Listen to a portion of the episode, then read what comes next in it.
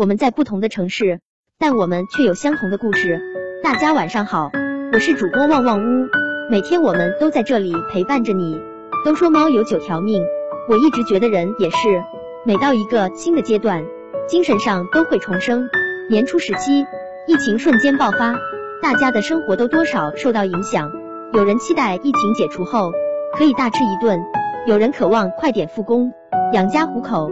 而五十六岁的苏敏却蓄谋了一场逃亡。她抛下丈夫、女儿、女婿、双胞胎外孙，开着一辆 Polo，从郑州跑到西安，一路自驾，绕过蜿蜒险峻的秦岭，前往成都。现在来到了丽江，她有时住在民宿，也会自己找地方扎帐篷。的确是穷游，但收获的却是过去几十年中她从未尝过的自由。哪怕是遇上风雨。她都觉得比起在那个有丈夫的房子里住得更舒服。看到这条消息后，我翻看了很久评论，有人同情苏敏，并且绝对支持她走得更远，也有人觉得她不负责任，就这么扔下所有亲人跑了。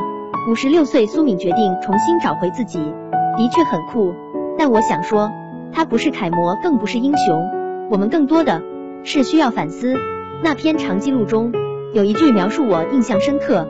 绕过秦岭的险峻，令驾驶经验丰富的司机都恐惧。苏敏在山里绕了八九个小时，一路上只见到两辆车，但恐惧、孤独完全不存在。他只觉得自由，他不怕山路的危险，却无法继续在家中生活，可想而知有多压抑。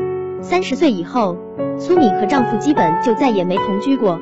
丈夫离开房间后，她才能坐沙发看电视，甚至平时不敢大声说话。生怕被丈夫挑刺，有时候丈夫发脾气还会动手，一拳头就能把他怼到一边去。要说不离婚是为了搭伙过日子，也不算。苏敏和丈夫一直都是 A A 制，对方能计较到什么份上？买车，丈夫一分钱未出，为了用车方便，安装了 E T C。苏敏偶尔跑高速用一次，丈夫都会立刻问她讨要 E T C 的钱。公司里的姑娘们看了之后，都纷纷感叹。这是有多能忍？可她确实就这么忍了几十年，直到查出了中度抑郁。我想，苏敏现实所承受的，远比她表达出来的更煎熬。也许会有人说这是个例，但他的确是很多悲哀的集合，不是吗？而这些悲哀，都实实在在的散落在人间各个角落。前不久，有位六十岁江西阿姨因为爱上靳东，被刷屏全网，很多人看到后第一反应都是荒唐。然后感到心酸。对那位阿姨来说，一生未经历过爱情，更别提有人认可她的付出，发现她的好和美。但靳东可以，所以她义无反顾。无论是五十六岁的苏敏，还是六十岁的江西阿姨，为了不让父母操心，他们忍了；为了自己孩子的成长，他们忍了；为了照顾孩子的孩子，他们又忍了。可一次次的忍耐，没有换回丝毫的关系与体贴，更多的是得寸进尺。当个例构成规模，就不仅仅是家事了。想到最近有个热搜，年轻人为什么不愿意谈恋爱了？过万的评论几乎都是惶恐、愤怒和无奈。越来越多阿姨们被看见，并不是女权的胜利，而是一个警钟。所以想提醒同性们，娶老婆不是给自己再找一个妈，也不要被立业要先成家，找个人照顾你这种话洗脑。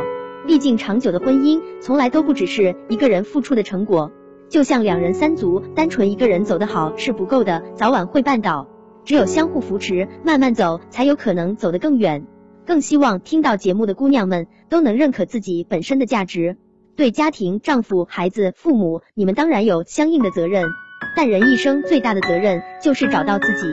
也请相信，并不是所有男人结婚后都是甩手掌柜，会有一个人让你在重复的星期、节日、年份中。感受不一样的幸福，不断期待下一个季节。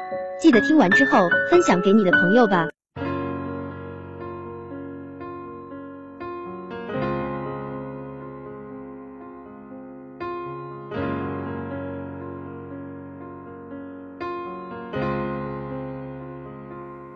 黑暗中是你给了我光明，迷茫中是你给了我指引。冥冥之中是你唤醒了我的宿命，为了我你总是哄我开心，为了我，你总是保留童心。为了你，我绝对不会轻易去放弃。感谢你给我简单的陪伴和温暖，感谢你为我负担这不安和心寒。我们所有的期盼是平淡说晚安，只能隔着屏幕想另一半，没有遗憾，为你改变所有的旧习惯，请你陪我走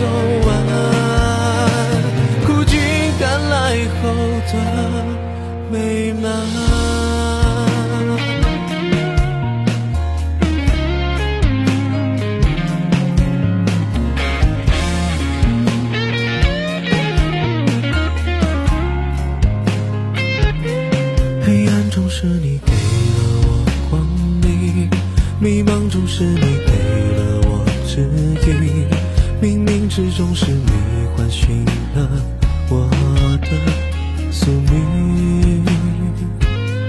为了我，你总是哄我开心；为了我，你总是保留童心；为了你，我绝对不会轻易去放弃。感谢你给我简单的陪和温暖，感谢你为我负担这不安和心寒。我们所有的期盼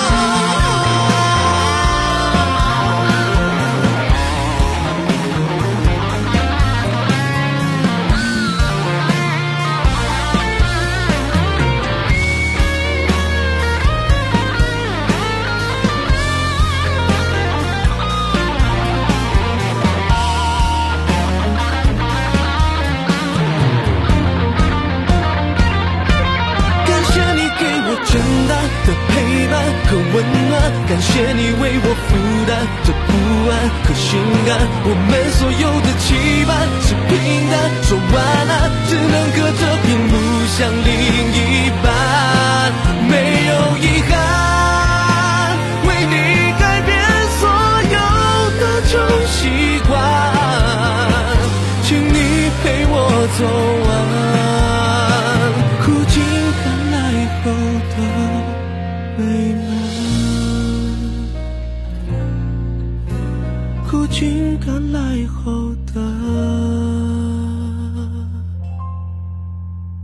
陪伴。